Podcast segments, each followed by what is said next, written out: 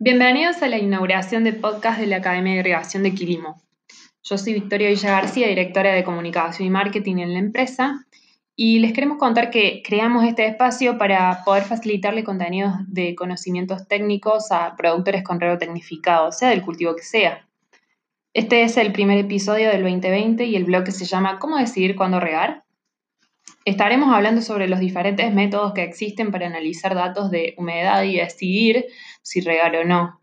Los ingenieros Maico Serino y Pablo Cortés, ambos de Quilimo, nos contarán más sobre eso. Pablo, ¿qué herramientas usan los productores? Efectivamente, hay muchas formas de tomar decisiones de, cuándo y, y cuánto regar.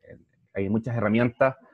Algunas están arraigadas a la idiosincrasia del, de algún lugar específico, tradiciones, costumbres. La mayoría de los casos usamos el tacto, metiéndonos una calicata, usando bandejas de evapotranspiración, estaciones meteorológicas, las tablas de la FAO, como están nombradas ahí. Algunos usan sondas y otros usan tensiómetros, por nombrar algunos de los casos que hay otras herramientas. Adelante. Entonces, un, poco para, para, dar contexto de lo, de lo, que tenemos y cómo podemos tomar las decisiones. como le estaba diciendo acá, el, yo creo que el tacto es una, una, técnica muy usada. Yo creo que fácil, más del 95% de los campos eh, hace una calicata y, revisa el, campo. Hay estándares que están eh, ya establecidos por la por especialmente, donde uno puede llegar a un, a un rango de un porcentaje de humedad tocando el suelo. Adelante, Marco.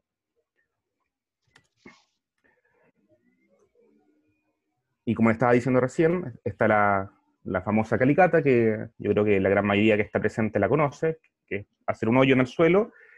Normalmente lo dividen por estratas y uno puede ver el movimiento del bulbo, eh, la profundidad, el movimiento horizontal, el estado de las raíces. Es harta información la que se puede sacar de una calicata. Adelante.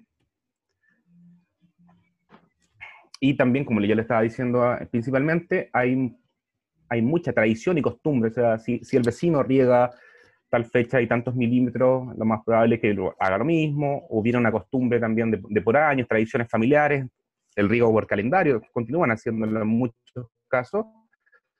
Y en muchos casos también hay sobre-riego. Entonces, yendo un poco al contexto del déficit hídrico, hay que ser mucho más preciso en el momento de regar hoy en día. Adelante. Acá estaba diciendo al, principio lo que son los coeficientes de cultivo, que más adelante los vamos a explicar en detalle. El coeficiente de cultivo es una corrección de la, de la evapotranspiración bruta que nos puede entregar una estación meteorológica o una bandeja, en el cual hay, estudios principalmente de la FAO de muchos años atrás, donde uno puede hacer correcciones de la lámina a reponer en este caso. Adelante. Eh, y bueno, acá está que, em, claro que dependiendo del tipo de cultivo hay variaciones eh, distintas de los coeficientes, o sea, del, de los. En este caso, el casé, para un árbol de hoja caduca, un árbol de hoja persistente, las empastadas o los anuales tienen rangos distintos durante su ciclo fenológico. Adelante.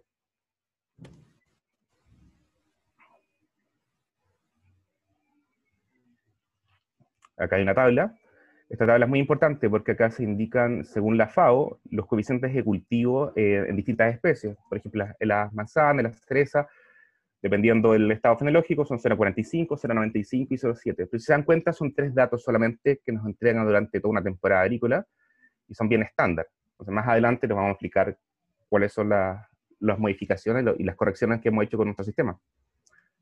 Una estación meteorológica es una herramienta muy, muy utilizada eh, a lo largo de todo el mundo. Y además nos puede entregar la información principalmente de la evapotranspiración, la ET0 bruta que nos entrega, y eh, información de viento, radiación, temperatura, etc. Es una herramienta muy, muy utilizada y que nosotros también trabajamos con ella. Adelante.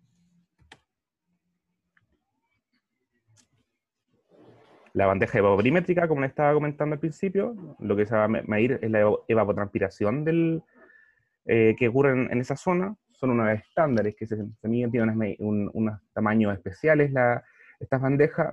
Muchas veces en los campos ocurre que el, correcto manejo es complejo, porque incluso hasta animales se toman del agua, pájaros, eh, perros, y mantenerla cercada con, el pasto como corresponde, eh, tomando en cuenta los tiempos que siempre están en, los campos, es poco y, hacer una mantención como corresponde es complejo.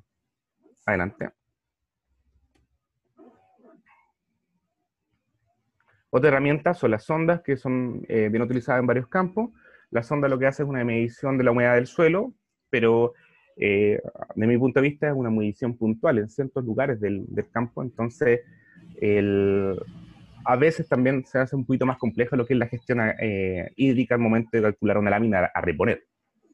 Pero sí son herramientas bastante utilizadas eh, a nivel nacional, por lo menos en Chile hay, hay experiencia. Adelante.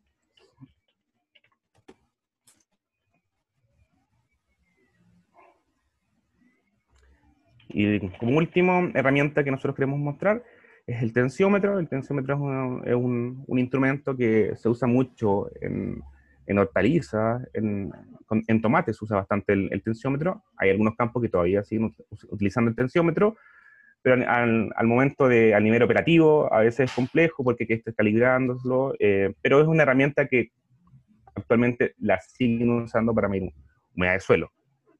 Adelante. Antes de arrancar, me gustaría hacer una pregunta al público, que es cómo ellos toman sus decisiones de riego. En base a lo que, al repaso de las distintas técnicas que estuvimos viendo, me gustaría eh, saber ustedes, ¿no? Saber cuándo riegan, cuándo no, mediante qué, qué técnicas. Así que ahí les lanzo otra encuesta sobre cómo deciden cuándo regar ustedes. Nos encantaría saber también para ver eh, si están más o menos tecnificados lo hacen más a ojo eh, o usan herramientas como sondas a campo. un poquito conocer eso, ¿no? La situación de ustedes.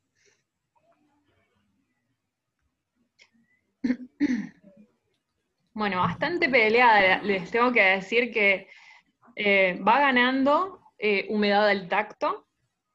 la mayoría tiene esta técnica. Y después, en segundo lugar, a ojo y tercer lugar, tabla de KC, ¿no?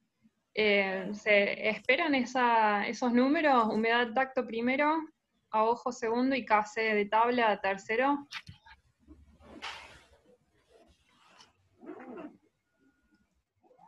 Mira.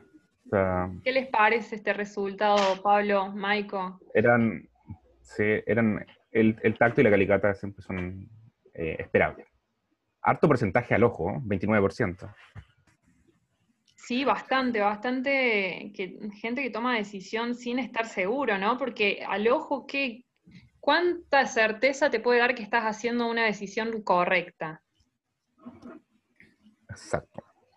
Pero bueno, ahora adelante, eh, con lo, que continúa, vamos a hablar del Big Data. Nuestro compañero Michael nos va a explicar la, lo que hacemos nosotros principalmente como Quilimo y la integración de, variables que hace el sistema. Perfecto, entonces te agradecemos tu aporte, Pablo, y bueno, vamos a, verlo en el bloque que sigue, a cómo trabaja el Big Data y, en qué aporta Quilimo en esta decisión del riego, ¿no? En la toma de decisión. Muchas gracias.